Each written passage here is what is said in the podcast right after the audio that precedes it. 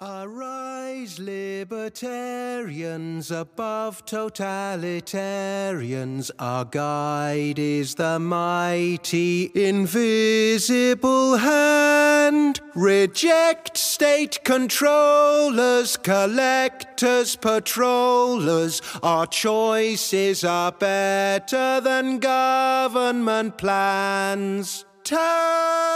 Taxation is a form of theft. Free. con el tema La cuarta T y sus contradicciones.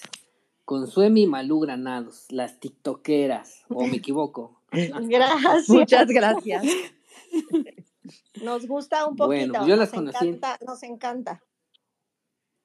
No, yo las conocí en, ti- en TikTok y bueno, así le pone, puse las tiktokers, ¿no? Sí, está bien. Y si quieren le cambiamos sin problema.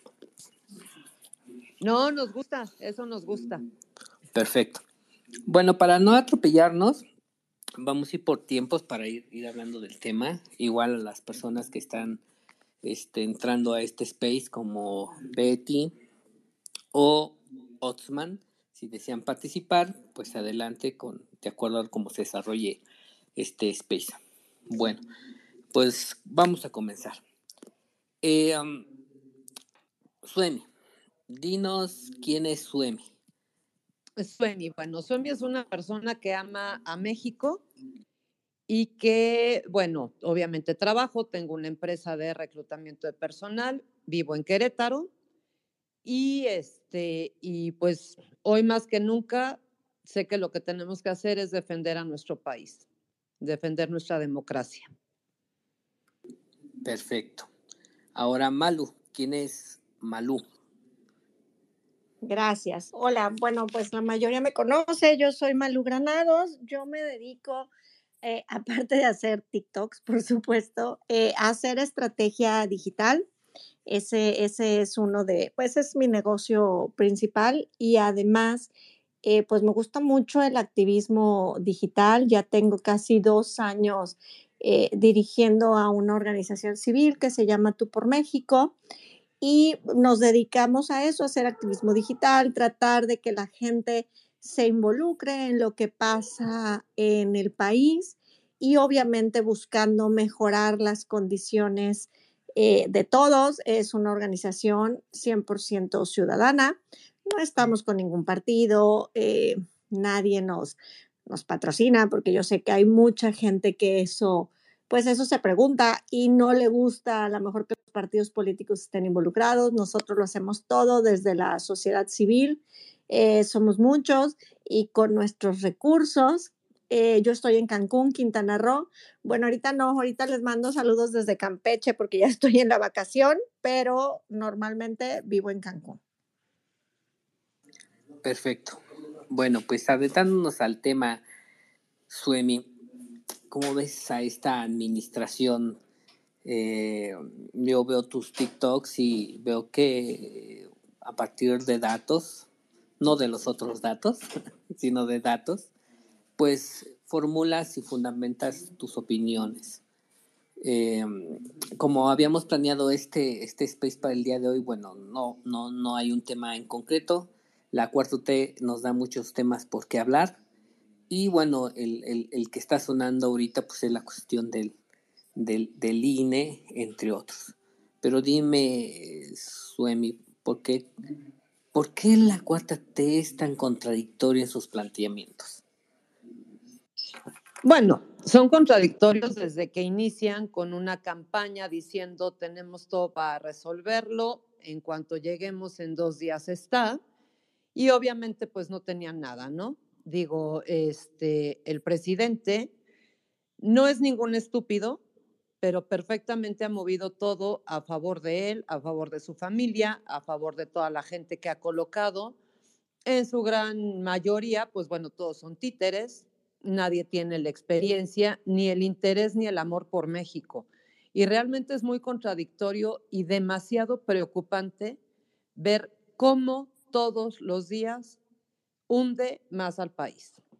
De verdad es muy grave lo que hace y es tan grave lo que hace él como lo hace la gente que lo apoya, creyendo únicamente lo que él dice, sin investigar, sin darse cuenta que, digo, cualquier información está a la mano, porque bueno, pues al final únicamente es querer buscarle, ¿no? Pero realmente sí es muy preocupante. Hoy lo que pasa con el INE, pues obviamente todo lo ha manejado a modo, todo es contradictorio, porque ahora dice que el INE no quiere hacerlo cuando todos sabemos perfectamente que no es así. ¿Cuál es la idea? Pues acabar con el INE, ¿no? Digo, ese es el tema de esta semana, pero si volteamos a verlo durante tres años, nos ha dado un tema diferente todos los días, todo es contradictorio. Los medicamentos este, para cáncer, pues el señor ya hasta se va a cambiar el nombre, ¿no? Ya había mandado a Marcelo por todo el mundo, ya había culpado a uno, ya había culpado a otro. Y siempre, siempre todo es contradictorio, pero sobre todo es mucho, muy preocupante. Digo, de verdad, yo no sé cómo le vamos a hacer para levantar este país en, en tres años. Ya, eh, Maluto, ¿qué opinas?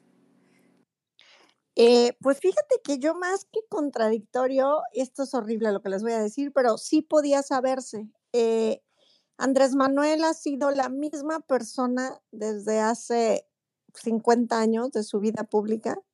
Yo creo que no hay ningún, yo creo que no debería de sorprendernos siquiera todo lo que está haciendo. Todos aquellos que votaron por él y se dicen sorprendidos, eh, pues me da pena decirles que básicamente los engañaron. O sea, creo que votaron por las razones correctas, porque obviamente todos estábamos cansados de la corrupción, del cinismo y de todo lo que ya sabemos que venía mal de la administración pasada, de otros problemas que han estado mal, a ver, no con Andrés Manuel, no con Peña, no con Felipe, o sea, son temas que tienen 50 años mal y por nombrar algunos es la parte agrícola y de todo el reparto de tierras, eh, la educación, eh, la misma economía, caray, que cada seis años tenemos, tenemos sorpresas. Entonces, creo que la gente llegó a un punto donde se cansó,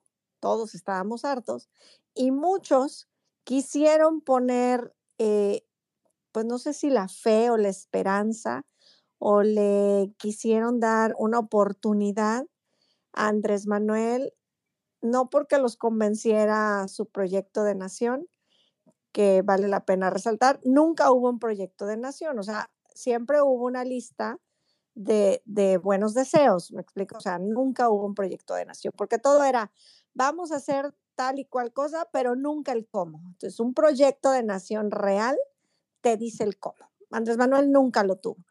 Y hoy estamos en esto que es, pues, lo que él siempre quiso. Eh, lo vuelvo a decir, él siempre dijo que quería que, que hubiera más igualdad, pues lo está haciendo, ahora va a haber más pobres, todos iguales. O sea, eh, él dijo que iba a haber un gran cambio, pues sí lo hay, nomás que no dijo que el cambio era para mejorar. Siempre lo dijo desde un principio que él quería fortalecer al Estado, y la única forma de fortalecer al Estado, pues es eso, a través del proteccionismo, de cerrarse a toda la parte eh, de la inversión privada. No sé, hay muchas cosas que creo que ya estaban, pero también unos entre que le creyeron y otros que creo que no creímos que lo fuera a hacer. Yo me cuento entre las que yo, no sé, por ahí decía, no, pues es que a lo mejor ya cuando llegue al poder y a lo mejor ya no quiere ser tan, tan restrictivo en muchas de sus propuestas porque va a ver que México necesita otra cosa y a lo mejor él sí quiere, sí quiere hacer algo distinto. Y vamos a decirlo, él tuvo la oportunidad de hacer algo distinto, con una aprobación altísima, eh, después de una campaña de 18 años, o sea, tenía muchas cosas a favor para hacer un gran cambio y pues sí, sí nos hizo el gran cambio, pero no, pero no en favor de todas y todos, definitivamente. Sí, claro, ¿no? Eh, realmente tuvo esa oportunidad, pero bueno, la dejó ir. Ahora, es, es la, lo que se está haciendo o está planteando el, el INE eh, Suemi, ¿Realmente es una ratificación de mandato o es pues eh, para que realmente se, se, vaya eh, Andrés Manuel y, y podamos decidir por otro? No, por supuesto que no. Él lo que está haciendo es únicamente, pues lo único que medianamente ha sabido hacer, que es hacer campaña. Él no está buscando el irse, digo, imagínate, después de 18 años estar persiguiendo el hueso, ya parece que se va a alargar, ¿no? Él esto lo único que está haciendo es utilizarlo para reventar el INE, para moverlo y pues tenerlo a modo. Es lo único que quiere. Y a lo mejor esto también es abrirle la puerta a una ratificación. Ese es el gran problema. Digo, él lo único que quiere es reventar al INE. No hay más, digo, sí, cabe decir que de verdad mis respetos para Lorenzo Córdoba. Creo que es el único que sin gritos, manotazos y ridículos ha hecho bien las cosas. Digo, ya lo vimos ahí en la Cámara de Diputados, se comportó a la altura y se está manteniendo. Digo, yo no sé hasta cuándo va a aguantar este pobre hombre mantenerse de esta forma y aparte, bueno, yo veía por ahí un, un tuit que hizo Malú favor de compartirnos, pues donde se dice claramente, el INE lo hizo en forma y en tiempo, el decir, si no hay recursos, ¿cómo se va a llevar a cabo? Aquí el problema, volvemos a lo mismo, es esta desinformación que se le da a la gente y que la gente lo compra tan fácil que, ah, sí, ahora el INE es el villano. Pero bueno, pues este pobre idiota siempre necesita un villano a quien culpar, ¿no? Pero lo que va es contra el INE, no hay más. Claro, siempre buscando quién, a quién echarle la, culpa. Malú, ¿qué opinas? Eh, sí, completamente de acuerdo con su. A ver, eh, el INE lo está haciendo bien. La figura de revocación de mandato está perfectamente bien eh, establecida en nuestra constitución ahora. Ahí dice exactamente para qué sirve y cómo, cómo debe de funcionar. Eh, justamente ayer hablaba yo de esto en un live en TikTok, donde decían que por qué ahora el INE hace esto de, de, de pedir más presupuesto y de decir vamos a poner en pausa la revocación de mandato porque no contamos con el presupuesto. A ver, esto tiene un precedente. Cuando fue la consulta popular, pasó lo mismo. Cuando le dicen, hay que hacer la, consulta popular, el INE dice, pero pues yo no tengo lana, ¿no? O sea, ¿de dónde la hago? Entonces, cuando mete su controversia, la Suprema Corte de Justicia le dice, ¿qué crees? Tienes que hacerla porque cuando se presentó el presupuesto, tú ahí no dijiste que necesitabas más dinero. Entonces hoy pues sorry, tienes que hacerla, tan tan. Entonces el INE, sabiendo que venía eh, la revocación de mandato, en, la, en su propuesta para el presupuesto 2022, ahí incluye la, eh, todo lo que necesita. A ver, eh, hay que entender que la revocación de mandato no es una consulta popular, no funciona igual y no tiene el mismo formato y es más, eh, la revocación de mandato es un ejercicio democrático de lo más parecido a unas votaciones. Entonces, obviamente el costo se eleva por la capacitación, los gastos administrativos, el número de casillas, etcétera, etcétera, etcétera. Entonces, ellos dan su presupuesto y a la Cámara de Diputados se le hace tan fácil decir, ay, pues no, sácalo de tu dinero y tan, tan.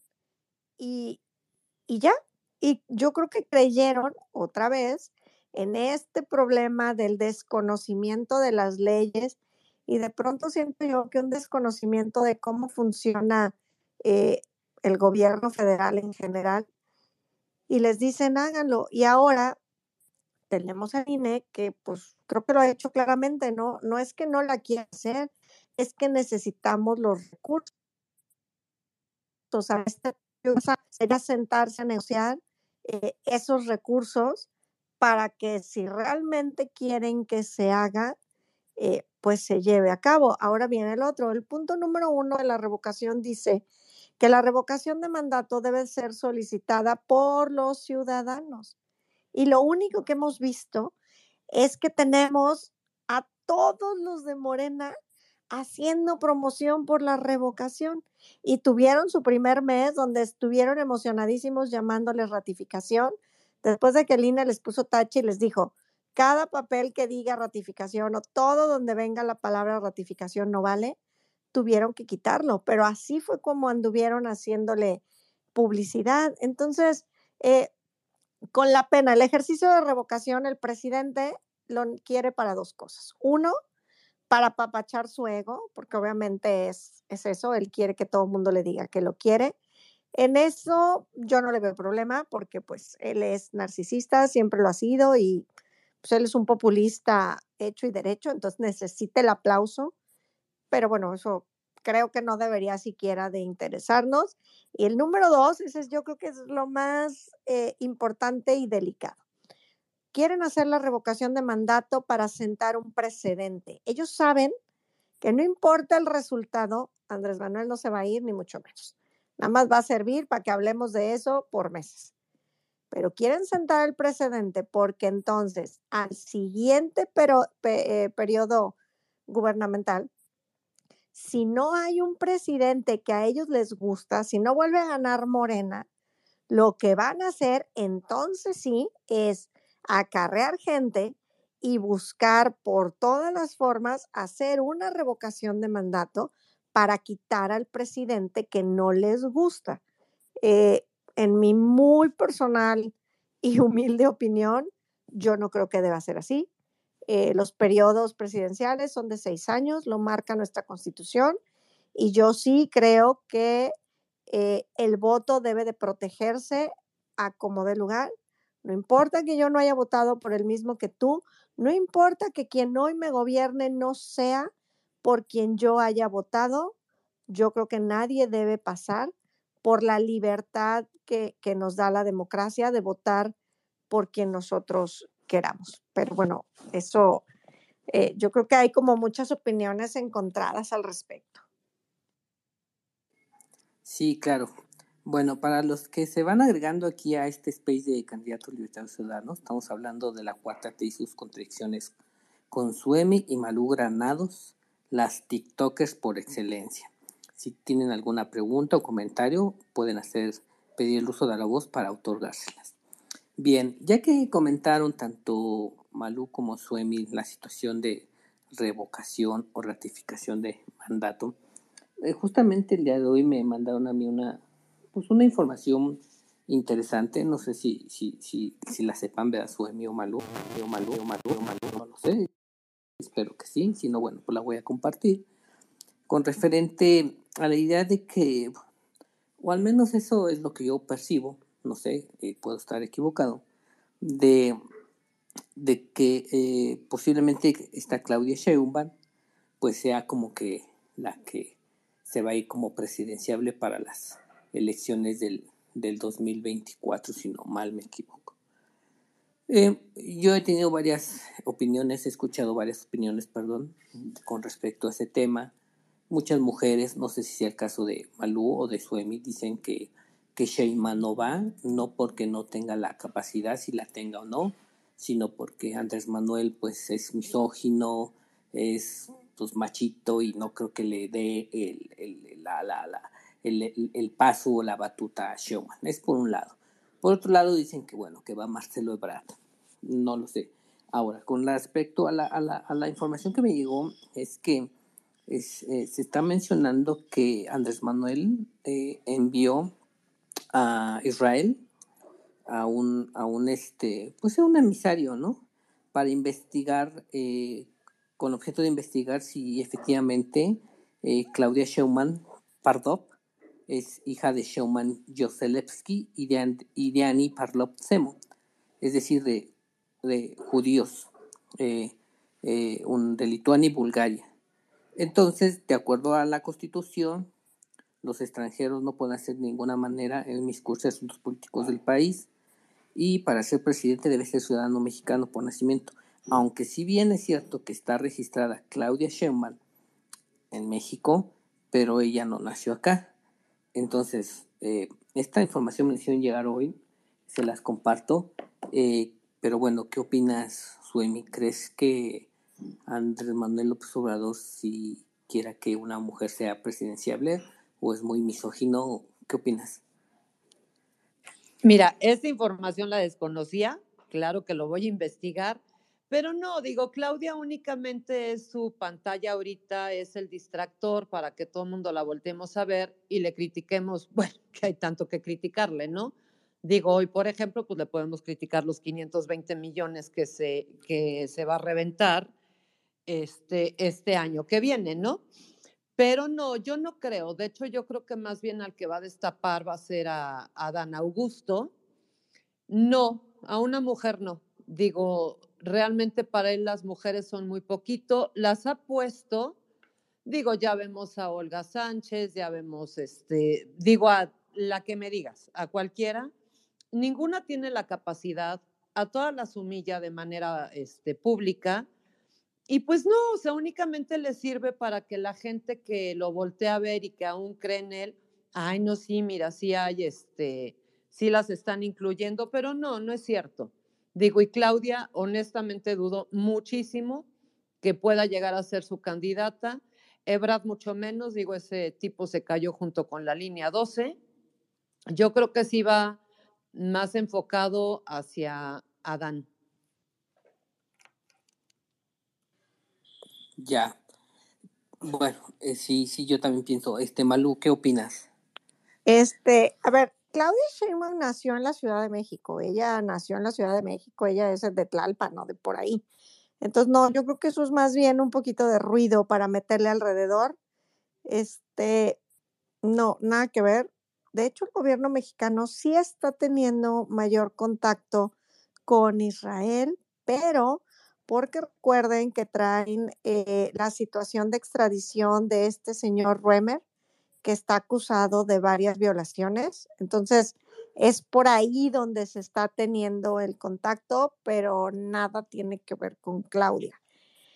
Eh, Claudia como presidenta, a ver, eh, yo no creo que tenga la capacidad, definitivamente. Es una mujer, o sea, sí, muy estudiada, pero pues no ha sabido levantar la cabeza, caray. Lo único que hace es ser el títere de Andrés Manuel y lo que Andrés Manuel le diga y ella aplaude, aplaude, aplaude. Digo, en el video ese que vimos donde van sentados en el trenecito, por Dios, parece un moped, donde fulanita y jijijiji se ríe y aplaude. Y el otro jijijiji se ríen y aplauden. O sea, no creo que eso sea tener capacidad para gobernar. Eh, coincido completamente con su eh, Claudia es el distractor. ¿Por qué? Pues, número uno, es la gobernadora de la ciudad más grande del país, con más habitantes, donde se genera eh, la mayor parte de, las noticias, etcétera, etcétera. Entonces, eh, en temas de comunicación, ella sirve perfecto, todo mundo la ubica, porque es una figura que hoy la gente ubica. Entonces, es el distractor perfecto. A ver, ah, volvemos a lo mismo. Este señor tiene el manual perfecto también del populista. Las distracciones, centrar la atención de la gente en temas que solamente son de carácter eh, emocional, es como mueves a las masas. Entonces, aquí la emoción juega con el de la posibilidad de que sea la primer mujer presidenta en México eh, cualquier cosa que se diga en contra de ella, salen con la bandera de es que no la quieren porque es mujer, es que no hay peor crítica de una mujer que otra, que de una mujer que otra mujer, eh, y bla, bla, bla, bla, lo que ya no sabemos. Entonces, sí es un distractor.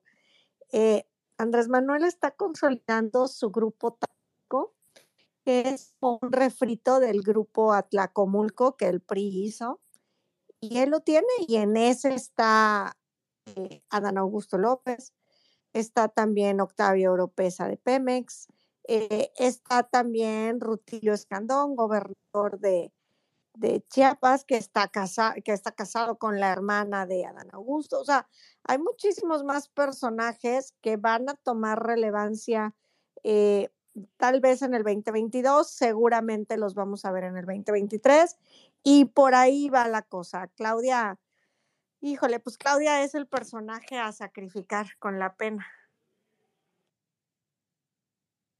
Sí, sí, yo creo que sí. Eh, ya que tocaste la, la, cuestión de que, bueno, de este populismo rancio de Andrés Manuel López Obrador, que pues es eh, muchos de las personas que, que, que conoció a través del, del, Twitter y del TikTok y de otras plataformas de redes sociales han mencionado, no es que Andrés Manuel no, no es igual como o no está comportando igual como en su momento eh, Chávez en Venezuela, entre otras comparaciones con Cuba y demás. Pero tal parece que sí. En, inicio el populismo de Latinoamérica está muy fijado en la actitud de Andrés Manuel López Obrador. Ahora, partiendo de esta, de esta idea, eh, ¿qué, ¿qué, podemos, o, más bien, cómo podemos, eh, eh, dentro de todo este populismo, la, gente que a lo mejor no está tan involucrada en temas políticos, sociales, eh, dentro de donde cabe el término populismo, pues vislumbrar, ¿no? Que realmente eso es populismo y que no, no seamos engañados. Y no estoy hablando de, de, los de la cuarta T, no, ellos van a vivir engañados toda su vida y un vivo ejemplo es cómo atacan a Malú y a Suemi en sus TikToks y les dicen de cosas y ya se ganaron hasta el mote de Malú de los prófugos del, de, no me acuerdo cómo se llama, del ácido fólico, ya recordé. Entonces, ¿tú qué nos podías comentar, Suemi? O sea, ¿cómo, ¿cómo no dejarnos engañar tan fácil? Mira, pues justamente esa ha sido, pues ahora sí que nuestra intención, ¿no? Volvemos a lo mismo. Ninguna, digo, ahorita estamos Malú y yo aquí, digo, está Betty, que también es una super TikToker, y somos un grupo grande. ¿Qué es lo que hacemos todos los días? Tratar de transmitir lo real. Y digo tratar porque de verdad hay gente que está de plano mal, ¿no? O sea, que, que está convencida en su estupidez y que de ahí no la vas a sacar, ¿no? Pero fíjate que eh, curiosamente también nos ha tocado mucha gente de, sí, yo voté por él y me arrepiento. Y ahora quiero ayudar a sacarlo. Entonces, ¿qué tenemos que hacer? Pues seguir informando. Digo, yo entiendo que como ciudadanos a pie que somos nosotros, pues no tenemos el poder en las leyes, no tenemos el poder en ninguna de las cámaras, pero el estar informando, claro que ayuda y ayuda muchísimo. El estar presionando a la oposición, que bueno, ese es otro tema también, pues eso ayuda. El que vean que estamos encima, encima, encima, encima, desmentir, digo, ya no tratamos de desmentir diario lo que dice este señor, pues porque es súper desgastante, ¿no?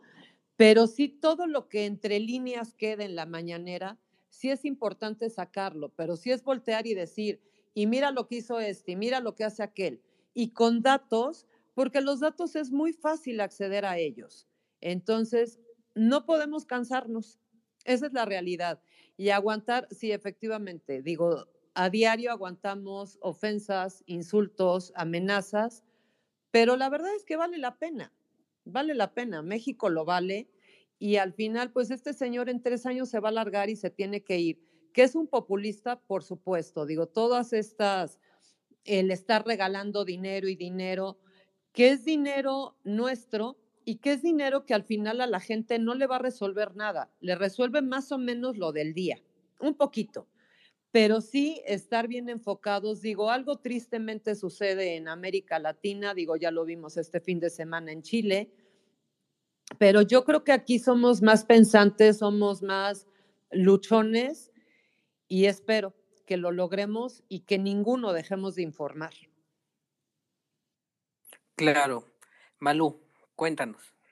Eh, yo coincido con su, a ver, esto debe de ser eh, informar informar a través de los datos. Eh, a mí me gusta mucho usar esta frase de dato mata relato. Esa frase me la presta Gonzalo Monroy, el experto en energía, porque él es quien la dice mucho. Pero esa es la realidad. A ver, no, no podemos negarnos a los datos. ¿Qué tenemos que hacer? Yo lo que siempre les digo y es invitación para todos, si leemos algo en cualquier medio, ya sea periódico, portal, eh, un video que nos pasaron por WhatsApp, lo que sea. Yo creo que siempre lo primero que debemos hacer es buscar las fuentes y después ver si otro medio lo replicó o hay más información. Yo creo que es una muy buena forma de darnos cuenta de dónde viene la información y quién la está promoviendo y obviamente en su caso, si los datos son reales o no. Yo creo que eso es lo primero.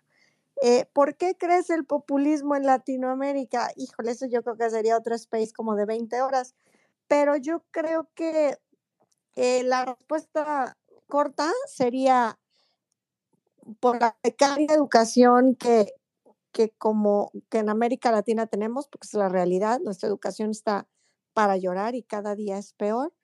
Y la otra es porque también hay que decirlo, eh, los gobiernos que han pasado, pues no lo han hecho bien. A ver, hoy decimos, estábamos mejor antes, sí, pero no por eso estábamos bien. O sea, ahorita estamos con lo peor, pero no por eso los que se fueron lo hicieron bien. Yo creo que es momento de que los modelos eh, político-económicos cambien. Eh, obviamente estoy súper a favor de, de todo lo que es el libre mercado, la libre competencia, y el gobierno tiene que ejercer solamente su papel como rector. Pero para eso debemos de tener instituciones y leyes blindadas, pues donde no caigamos en todo este cochinero, porque pues como dijera Andrés Manuel, los, los neoliberales me dejaron un cochinero. Sí le dejaron un cochinero, nomás que a él le encanta el cochinero y se apropió del cochinero. O sea, eso es todo, no hay gran eh, diferencia. Ahorita antes de, antes de, en esta pregunta eh, decías y nombrabas Venezuela, eso. Yo la verdad no creo que en lo más mínimo se parezca o vayamos hacia ese, hacia ese rumbo. ¿Por qué? Pues porque nuestra economía no está petrolizada, porque eh, allá fue mucho más fácil porque tienen dos ciudades grandes que rápidamente controlaron. Aquí pues no había forma siquiera de que controlaran eh, Guadalajara, Monterrey, Querétaro, Tijuana, León, o sea, no hay forma. Eh, Mérida, no sé, es muy, los casos son muy distintos, pero yo creo que nos vamos lejos y esto también lo he dicho mucho. Eh, Andrés Manuel no quiere, pues no quiere copiar lo bolivariano como tal. Andrés Manuel quiere el PRI de los 60, Andrés Manuel quiere y sueña con ese PRI que gobernaba de manos de Echeverría, un PRI totalmente autoritario, donde pues no se hacía nada que el presidente quisiera y todo giraba alrededor del presidente y él era todo, decidía, hacía, eh, teníamos una economía restrictiva, eh, la comunicación y toda la expresión era nulo, o sea, yo creo que no hay que buscarle mucho. Ese fue el PRI en el que Andrés Manuel creció, por eso tiene a Bartlett, por eso tiene a Hertz Manero, o sea, es la gente que, que, que desarrolló y que estaba en esos momentos, que conocen el sistema y que hoy, yo creo que hoy él se que pues tanto va a los sobrepasan, yo creo que ellos tienen hoy en día ellos tienen más poder que Andrés Manuel.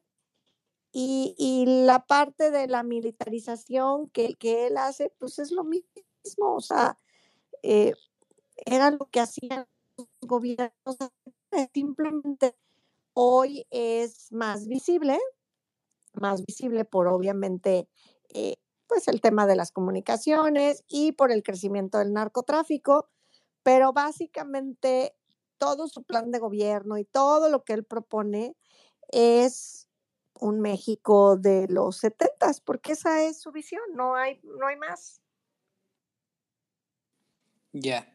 Eh, ¿Consideras, eh, ambas consideran, y específicamente Suemi, consideras que el gobierno de Andrés Manuel López Obrador, y, y retomo esto por, por la, pues esta gran fervor que se dio con, con el libro de la periodista de Emma, ¿consideras que sí es un narcogobierno? ¿Es un, narcogobierno por toda la, por todo lo que está dentro, dentro de, Morena, empezando por eh, participantes como Catu Cortonada, que era un etarra español, y, y también el otro español, Mendieta, que están muy adentro de la cuarta T, y por todo lo que se ha visto con Ovidio, que lo soltó, entre otras cosas, ¿consideras que sí es una, un narcogobierno, Suemi?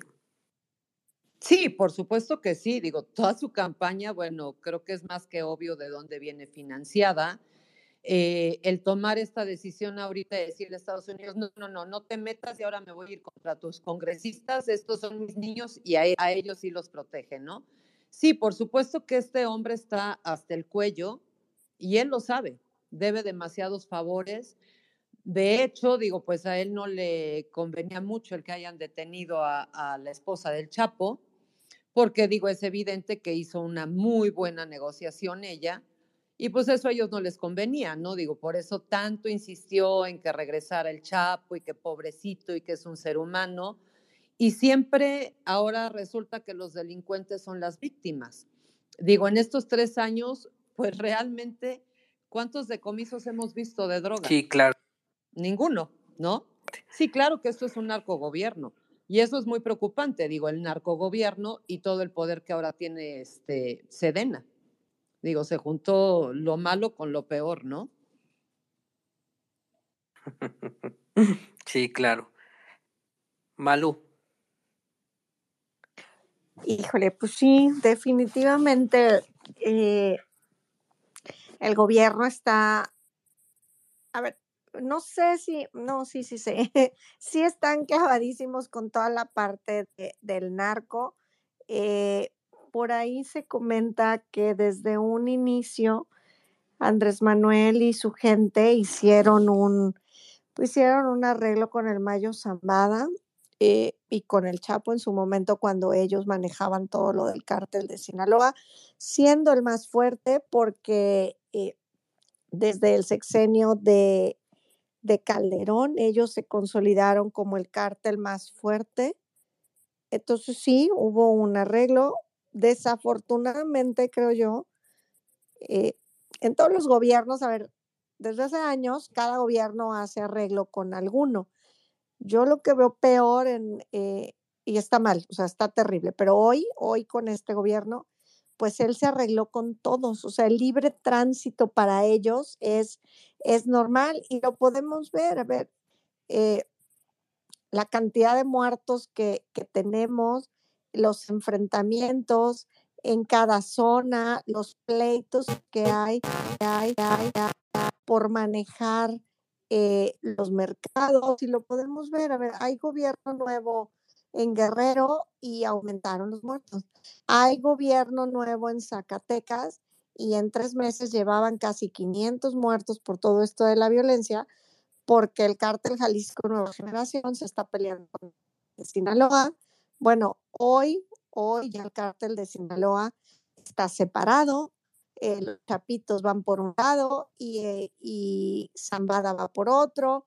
Entonces, todas, todas estas eh, cambios administrativos y operativos que tiene el narcotráfico es también porque el gobierno no ha puesto, reglas.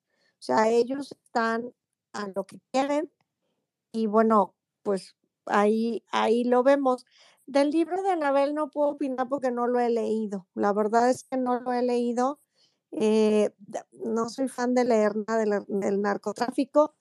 Sí leerlo porque también este, de pronto eh, he leído dos, tres libros de, de Anabel. Creo que en este último eh, no sé, ha- hay, hay cosas por ahí que no cuadran de fragmentos que me han, que, que me han compartido.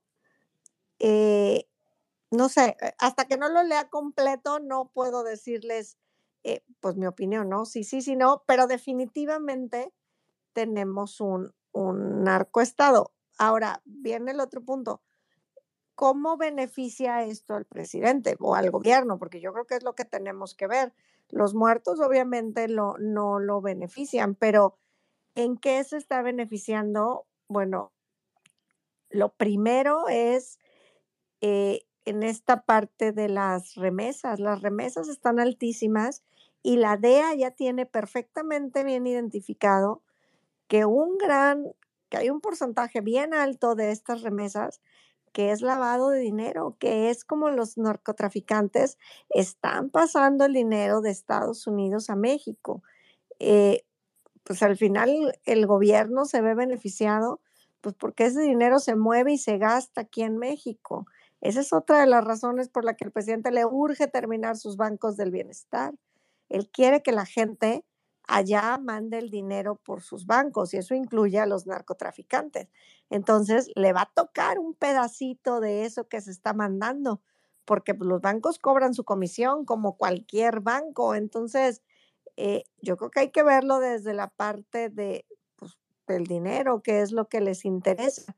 Él es partícipe porque también de ahí, pues, está financiando eh, su movimiento, caray.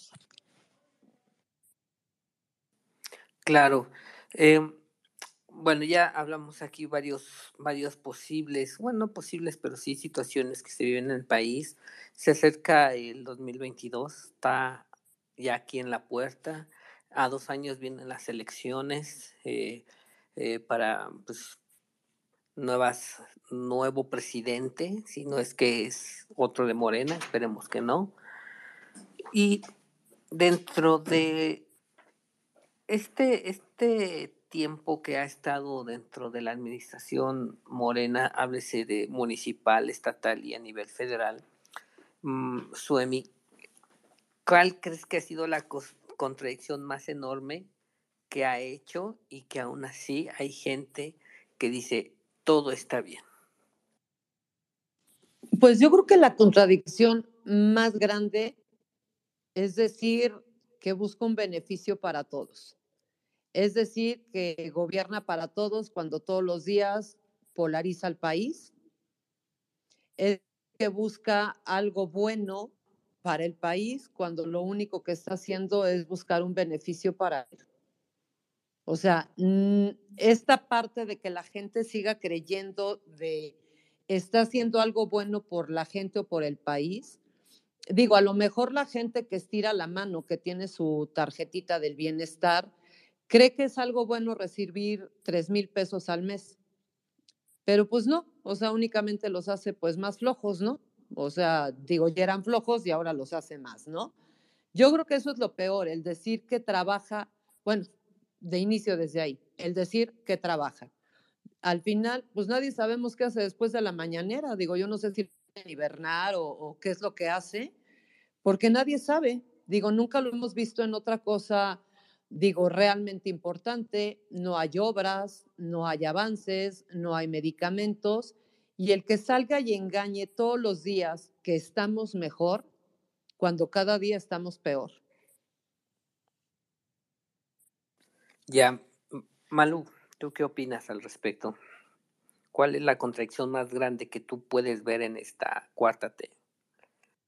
Eh, ay, pues yo creo que todo, ¿no? No hay ni siquiera a cuál irle, pero, pero yo creo que sí, esta parte de primero los pobres, ya saben, eh, a ver, Andrés Manuel tiene como que sus palabras clave y, y sus ejes a los que más les da publicidad. Entonces es una, la de primero los pobres y la de se acabó la corrupción. Yo creo que esas dos son son las más terribles.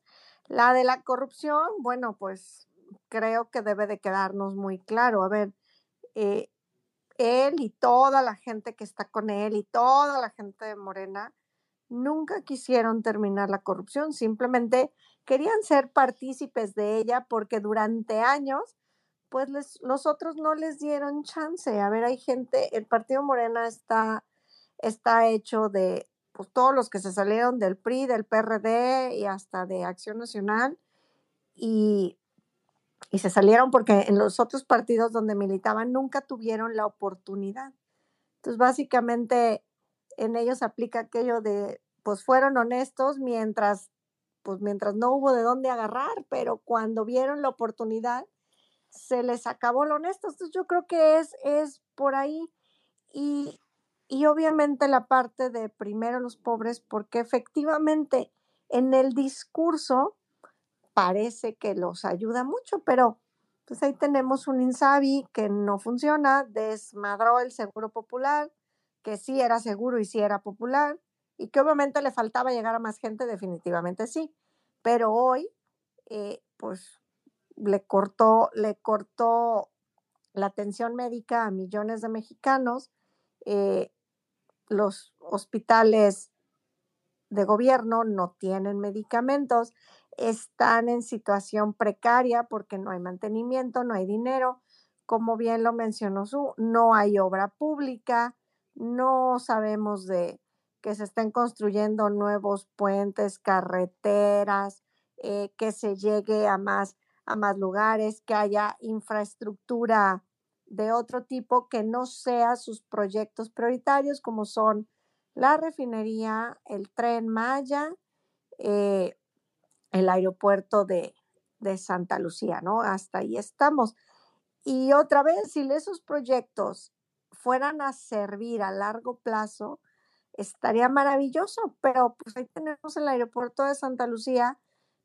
Cuando, se cuando el sexenio termine, pues el aeropuerto se le va a terminar regalando a los militares, porque el aeropuerto pues, no funciona, porque no tiene los permisos, no está reglamentado, no tiene las especificaciones necesarias de seguridad, etcétera. Todo lo que ya sabemos, creo que ni siquiera vale la pena comentarlo. A ver, todo lo que ya sabemos, entonces va a ser un regalo para los militares.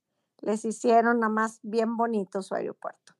Eh, con la refinería va a ser algo parecido. La refinería va a funcionar, eh, o sea, no en el 2024, será como para el 2026, pero eso no implica que vamos a tener eh, lo que ellos llaman, eh, ay, ah, bueno, que podamos, que podamos dejar de importar gasolina. Eso no va a pasar. No hay forma. No tenemos la producción necesaria para vender y además eh, que, nuestra, que la gasolina eh, sea producida en México y que nos cueste más barato. La otra cuestión igual es con el tren Maya. A ver, el tren y ahora hablan del aeropuerto de Tulum, bla, bla, bla, bla, bla. Pero al final, eh, pues eso no va a beneficiar al turista.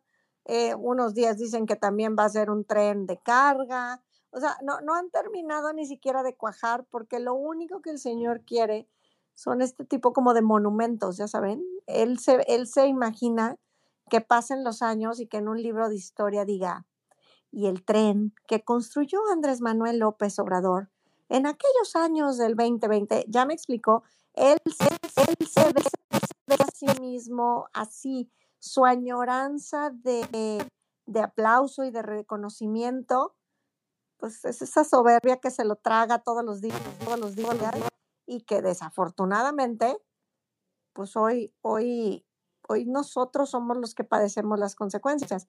Y ojo, viene peor. O sea, lo que vivimos en 2021 no es nada a lo que viene en crisis política, económica y como quieran ponerle para el 2022 y el 2023.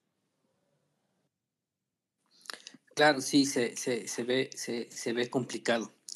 Bien, pues en Candidatos Libertarios es, nos complace mucho eh, tener a, a dos eh, personas como Suemi y Malu Granados, TikTokers. Eh, han manifestado quiénes son, que trabajan, empresarias ambas, candidatos libertarios de igual manera como ya lo, lo, lo hizo saber Malu. es votamos y estamos a favor del libre mercado. Esta situación es de monopolizar ciertos eh, sectores del gobierno para tener solamente beneficios propios el Estado, como es la Comisión Federal de Electricidad, que solamente sea ella la que nos, nos produzca energía, entre otros monopolios que quieren hacer, bueno, pues no, no estamos a favor de ello. Es por eso que la invitación de candidatos libertarios a estas dos TikTokers que tienen un sinfín de seguidores en esa plataforma y yo creo que también en Twitter. Bien, ahora, ¿cómo, cómo, cómo podemos no convencer a la ciudadanía? O más bien, la pregunta sería, ¿creen que todavía la situación de partidos como tal, llámese el partido que se llame rojo, verde, azul, el que sea, incluyendo a Morena, sean realmente una, una opción ¿no consideran que a lo mejor ya la gente ya está eh, frustrada, asqueada, decepcionada de los partidos, del que sea, no importa el color?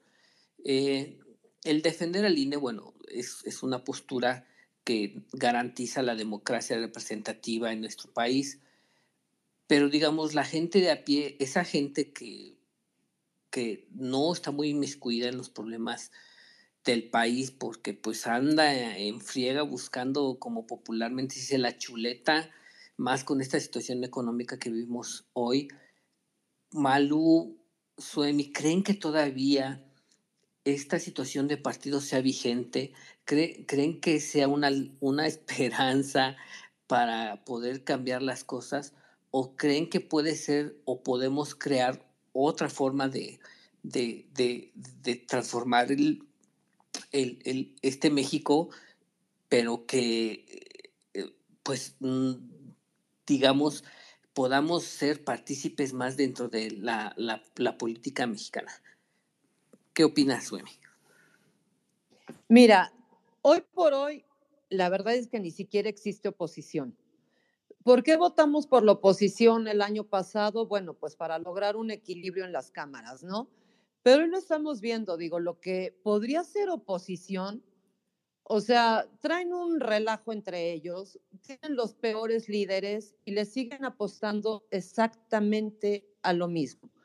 Al final, pues ellos están viendo por sus intereses, no están viendo por los intereses de los ciudadanos. En mi caso particular, yo he tratado de contactar a, a varios de ellos, a diputados, a presidentes municipales de diferentes partidos y pues ahora sí ya no te escuchan, ¿no? Únicamente es este, durante las campañas. Entonces es grave, grave, grave, grave. Desgraciadamente, pues cómo nos deshacemos de ellos, ¿no? Ese es el problema. ¿Cómo logramos quitarlos? Pues va a ser súper difícil, porque al final, digo, ellos tienen muchos intereses personales y como partido, como para que pudiéramos hacerlos a un lado. Sí que sería lo ideal, pues por supuesto un independiente, pero hoy por hoy no hay un candidato real de la oposición y creo que aún no sale un líder eh, independiente que pueda alzar la mano y decir, aquí estoy yo, no para salvarnos, porque ese es un gran error. El pensar que alguien nos va a venir a salvar sería cometer el mismo error que la gente cometió con este López Obrador, ¿no? Pero sí lo ideal yo creo que sí sería un independiente. Los partidos no y sobre todo con sus líderes, de verdad que no van a avanzar para ningún lado. Y si no se ponen listos, temo decirte que Morena podría ganarles el mandado. Tristemente para nosotros. No tenemos quien nos represente. Sí, claro, comparto, comparto tu opinión. Malú, dinos. Definitivamente, su tiene razón. Eh, necesitamos cambiar nuestro modelo eh, partidista es obsoleto, no funciona, brincan de un lado para otro y solamente se enriquecen entre ellos y se protegen entre ellos. Ya lo hemos visto en las fotos.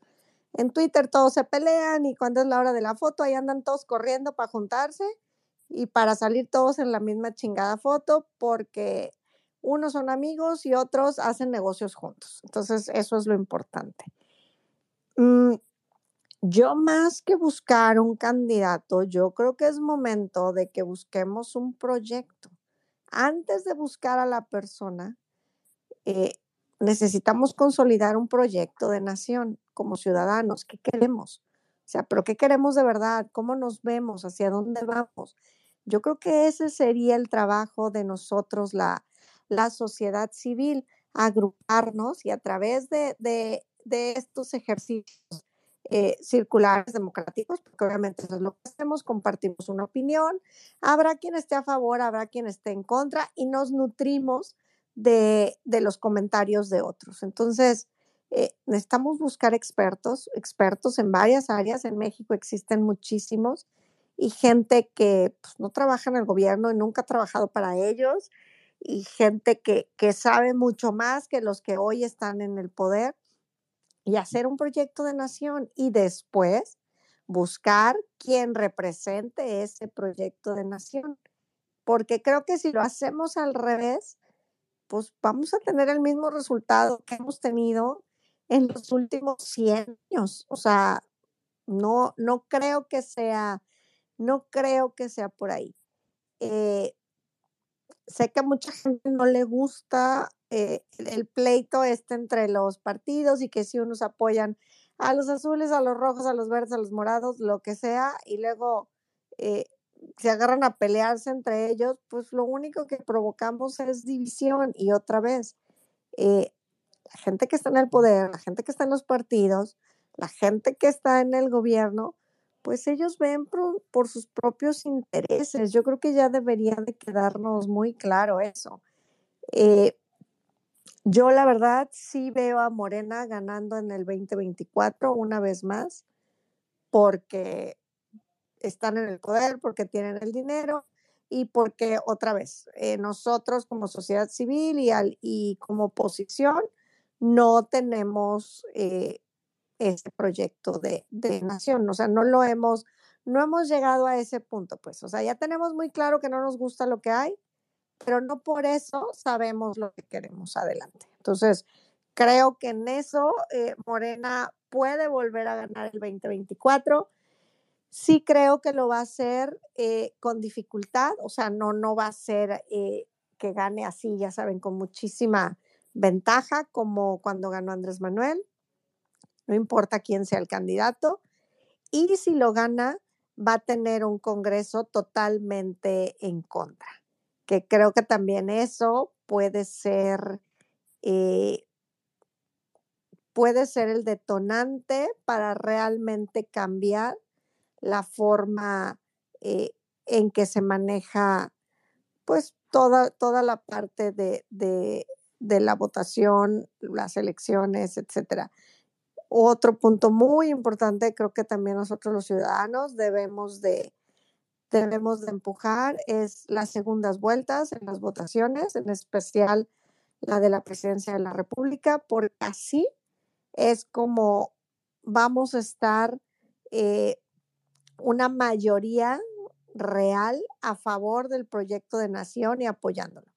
Porque hoy, como, se, como lo tenemos con mil, ocho mil partidos, pues la votación está totalmente diluida. El que gana, pues pasa como Andrés Manuel. A ver, la realidad es que a él lo apoyó una tercera parte del país. Entonces hay dos terceras partes del país que pues no estamos de acuerdo y que efectivamente todo criticamos y nada nos gusta y pues a todo le vemos problema. Entonces eso no ayuda, eso no ayuda al entorno, a la conversación, no abona en nada o sea, no, no, ni al gobierno ni a nosotros. Entonces yo creo que sí debemos de ir pensando en, en hacer, en presionar y empujar una modificación completa al sistema partidista y de cómo, cómo se manejan las elecciones. Claro, sí, muy, muy de acuerdo con lo que ambas han, han dicho. Lamentablemente, pues sí, es, es también muy difícil eh, pelear o ir en contracorriente con, con esta cuestión de la ignorancia y, y pues la, la cuestión de, de, desinterés. El no me importa o no sé ni me interesa de, de, de eh, los ciudadanos es, es complicado si, bueno, eh, este el, el no sé y, ni me interesa de, de la gran mayoría que está con con Morena pues es, es enorme, ¿no? Y como bien se mencionó al inicio de este space por nuestros participantes, es eh, esta cuestión de, la educación a partir de, pues sí, de la educación pública que no, nomás no ayuda nada eh, a, formar eh, jóvenes con criterio, individuos con criterio, sino más bien puro adoctrinamiento para que en su momento, como ya se dio en este caso con Morena, pues sean nada más este como grabadoras que repiten lo que de manera oficial se dice, aun sin teniendo ni pies ni cabeza, ni fundamento o datos que, que, que, que corroboren el, el, el, dicho, en este caso, del, del presidente de la República.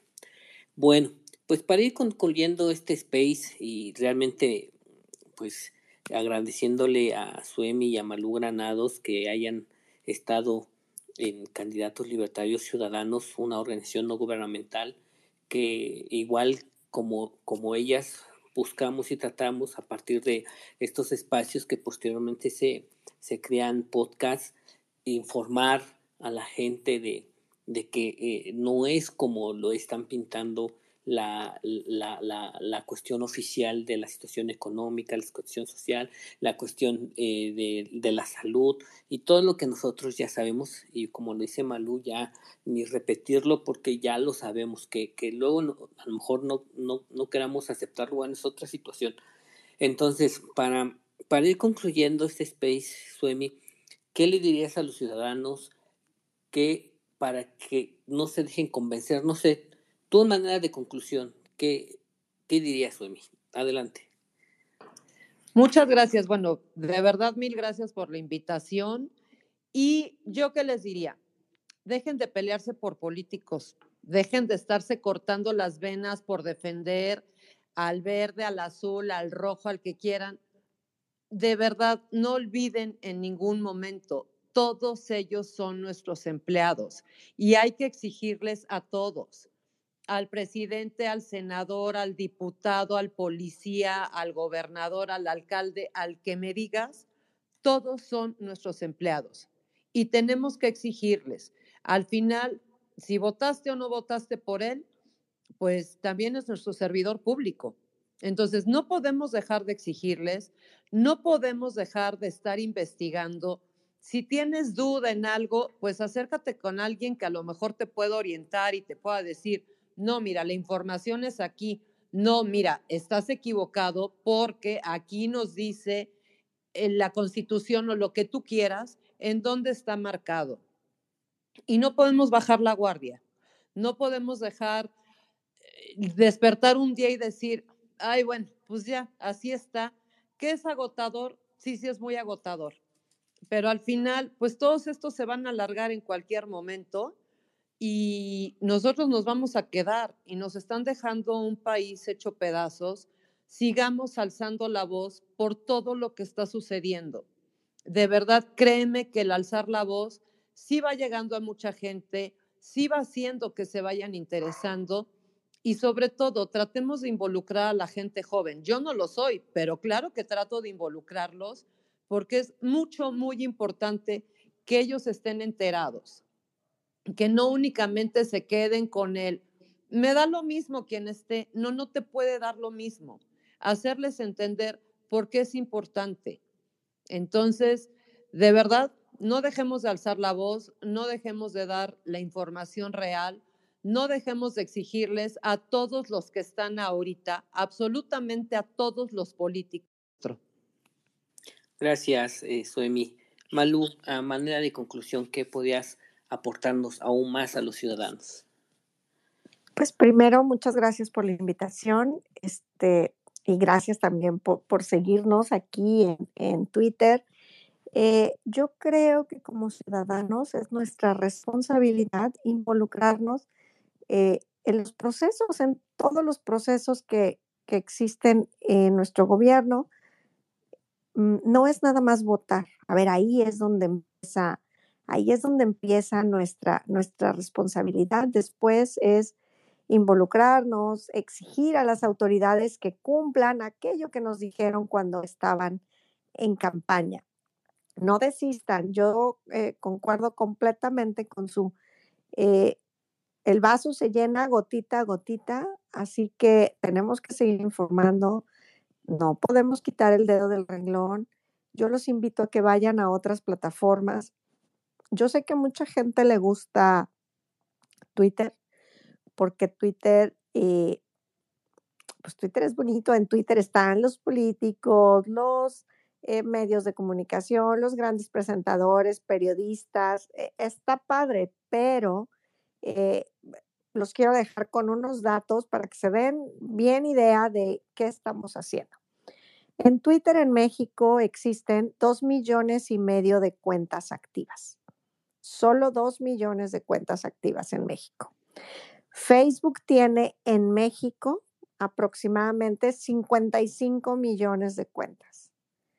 Instagram cuenta con casi 30 millones de cuentas. todos son cifras en México. YouTube tiene un poquito más de 50 millones de usuarios y TikTok tiene al día de hoy 40 millones de usuarios en México. TikTok es la red que tiene más jóvenes.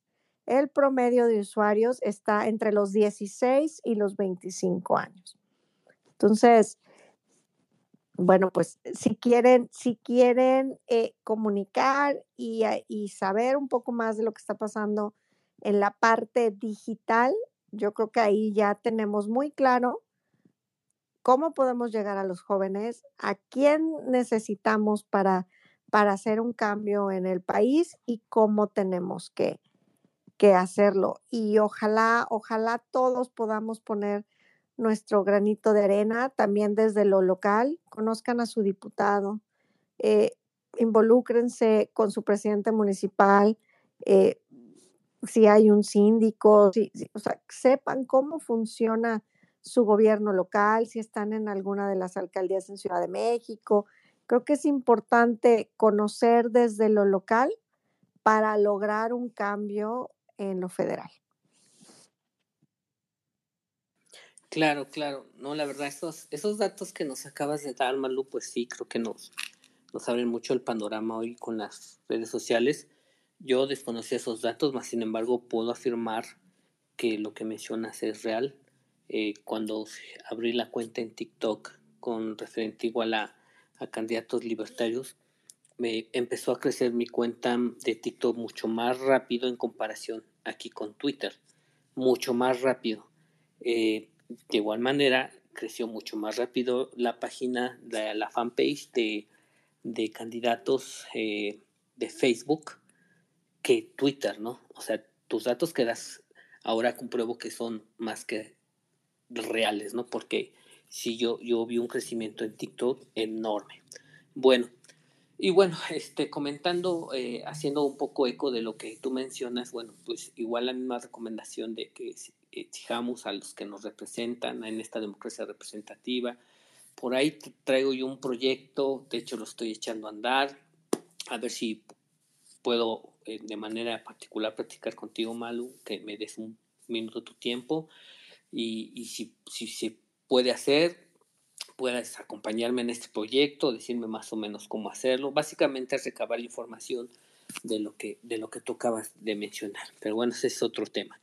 Este, pues de antemano, eh, agradecerles a todas y a todos los que estuvieron en este space con nuestras invitadas, Suemi, Malu Granados, TikTokers, tengo el gusto de conocerlas, por ese medio, eh, que fue en TikTok, no fue ni por Twitter ni por Facebook.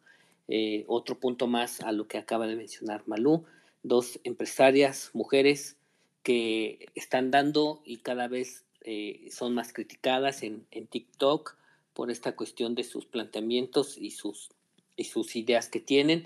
Y bueno, pues agradecerles su, su, su participación Suemi y, Malu, les, les, agradezco que hayan aceptado esta invitación. Se acaba el, el año, llegan ya las fiestas.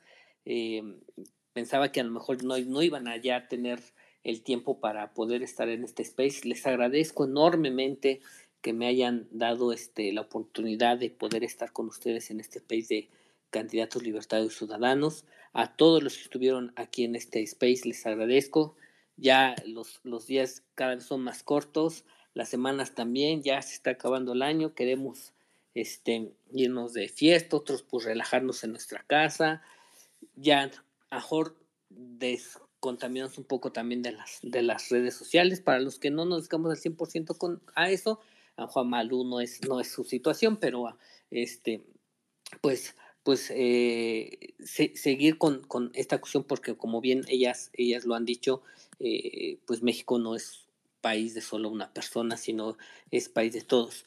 Como eh, comercial, bueno, invitarlos a que eh, visiten nuestra página candidatoslibertariosciudadanos.org. Ahí hay unas situaciones que me gustaría que vieran, que participaran en cuestión de desaparición de personas, entre otras cosas. Den una chicada a ver si, si es de su agrado y, puedan ayudarnos.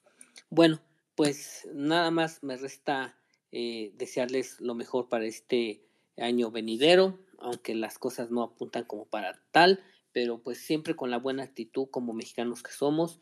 Malú, Suemi, que tengan un, bonitas fiestas, un, un excelente año con sus seres queridos y bueno, pues para adelante, no hay más que, hacer este día. ¿Algo con un comentario final, este, Suemi? No, pues nada más, de verdad te agradezco muchísimo y pues bueno, estamos ahí a la orden. Y pues también los invitamos, súmense a TikTok, de verdad les va a gustar, no solo es bailar, digo, es, podemos hacer hasta, hasta esto que transmitimos de la política, algo divertido. Entonces, este, pues ojalá también se sumen para allá. Créanme que, que es una plataforma interesante. Es bastante interesante ver cómo llegas a tanta gente y pues lo que siempre les digo, no nos van a callar y va por México. Muchísimas gracias. Bonita noche. Malu, por favor. Mil gracias a todos, bonita noche, que pasen unas felices fiestas. Este, efectivamente, por allá visítenos. Yo tengo live todos los martes.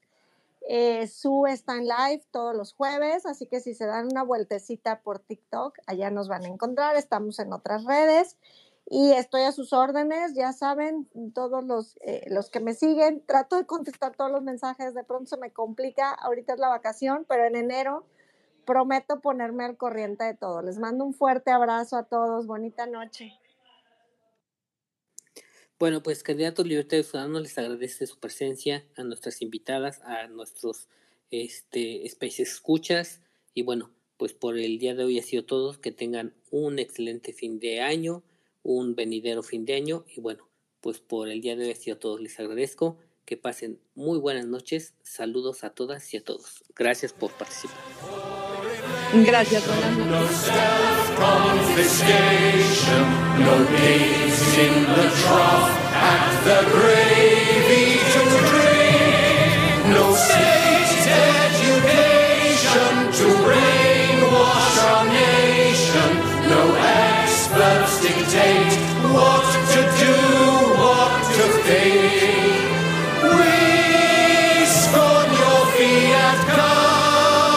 See gold and Bitcoin.